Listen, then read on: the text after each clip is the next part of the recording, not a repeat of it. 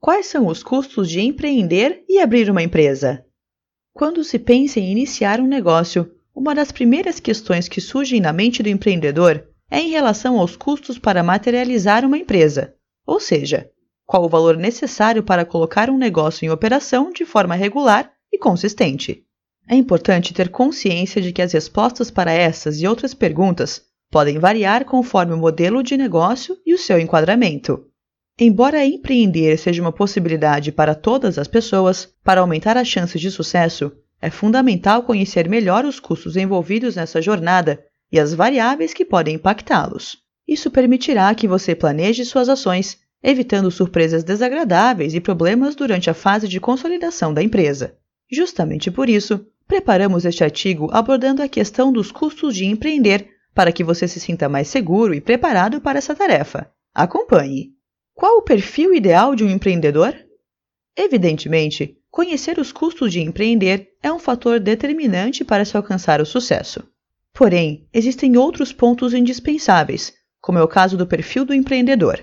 Por esse motivo, antes de abordarmos a questão dos custos, é essencial reforçar o diferencial que alguns atributos e características do empreendedor têm nessa jornada. Como foi dito, embora o empreendedorismo seja democrático e possível a todos, alguns atributos se tornam desejáveis nessa hora. Empreender exige não só conhecimento técnico e habilidade com dados estatísticos e números, mas um perfil dotado de características como resiliência, proatividade, humildade, engajamento, disposição, motivação e persistência. Esses são alguns dos pontos fortes que empreendedores de sucesso carregam em seu perfil. São atributos que tornam a jornada mais simples e promissora e que, por isso, você precisa desenvolver. Quais os principais custos para iniciar e manter um negócio no Brasil? Diferentemente do que muitos acreditam, iniciar um pequeno empreendimento no Brasil não é algo extremamente oneroso. A depender da modalidade de negócio, não é necessário o pagamento de nenhuma taxa ou valor para sua formalização. No entanto, passada a fase de abertura da empresa, é preciso ter ciência de que alguns custos surgirão. Então, é fundamental que você já os conheça. Custos fiscais. Envolve os tributos incidentes sobre as atividades da empresa, cujos valores podem variar de um estado para o outro, e ainda em razão da atividade do negócio. Nesse ponto, tributos como ISS, ICMS, IPI, PIS, COFINS, além do IRPJ e CSLL, devem compor os cálculos do empreendedor. Capital social.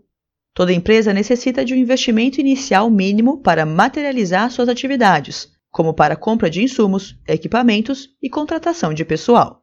Capital de giro. A empresa também necessita arcar com custos operacionais para se manter em atividade. Logo, é preciso reservar uma parte dos recursos para suprir custos como matéria-prima ou mercadorias, além daqueles relacionados à estrutura física do negócio, como aluguel, energia, água, telefone, serviços, etc.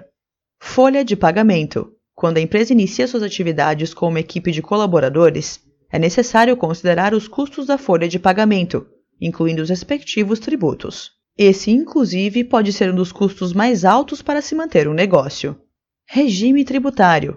Independentemente se a empresa será enquadrada no regime do Simples Nacional, lucro real ou lucro presumido, é imprescindível considerar os custos que cada regime gerará no dia a dia. Nesse ponto, vale mencionar que a legislação prevê benefícios a determinados regimes, como o Simples, que elimina uma série de tributos. Qual a diferença entre MEI e ME e quais seus custos? Com o foco voltado para os custos de empreender, é importante ter em mente que um dos pontos que interfere diretamente nesse quesito é a forma jurídica da empresa. Isso porque a legislação brasileira estabelece diferenciações no tratamento dos negócios, especialmente no que diz respeito à incidência e ao valor dos tributos cobrados. Um exemplo claro está na diferenciação entre o MEI e a ME. Confira. MEI Microempreendedor Individual. O MEI é uma forma de o um trabalhador informal que atua por conta própria, se regularizar perante o governo, passando a atuar como pessoa jurídica, o que o permite emitir nota fiscal e contribuir com a Previdência. Contudo, existem algumas condições que precisam ser atendidas para que a empresa possa ser enquadrada nessa modalidade, como inexistir sócios e ter no máximo um colaborador, previsão da legislação para que a atividade do empresário possa ser enquadrada, e o faturamento anual da empresa não pode ultrapassar 81 mil reais, o que permite uma média mensal de R$ 6.750. Ao se enquadrar como MEI, o principal custo do empresário é fixo, sendo relativo ao DAS, Documento de Arrecadação Simplificado, o qual reúne uma série de tributos em uma única guia de pagamento. O valor desse DAS varia conforme a atividade desenvolvida pelo microempreendedor. ME Microempresa A microempresa é uma categoria estabelecida em legislação para os pequenos negócios que faturam até 360 mil reais anualmente, o que corresponde a uma média de 30 mil reais mensais. Segundo a Lei Geral da Microempresa e Empresa de Pequeno Porte, os empreendimentos que se encaixam como microempresa estão sujeitos a um tratamento diferenciado e mais vantajoso, como preferência em licitações e possibilidade de optar pelo regime do Simples Nacional. Quando aderente ao Simples Nacional e com um faturamento não superior a 3,6 milhões de reais, a ME fica isenta de impostos federais, o que reduz bastante os custos nessa modalidade. Porém, o reconhecimento dos tributos estaduais e municipais permanece obrigatório. Como reduzir os custos ao abrir um negócio? O primeiro passo é elaborando um plano de negócios.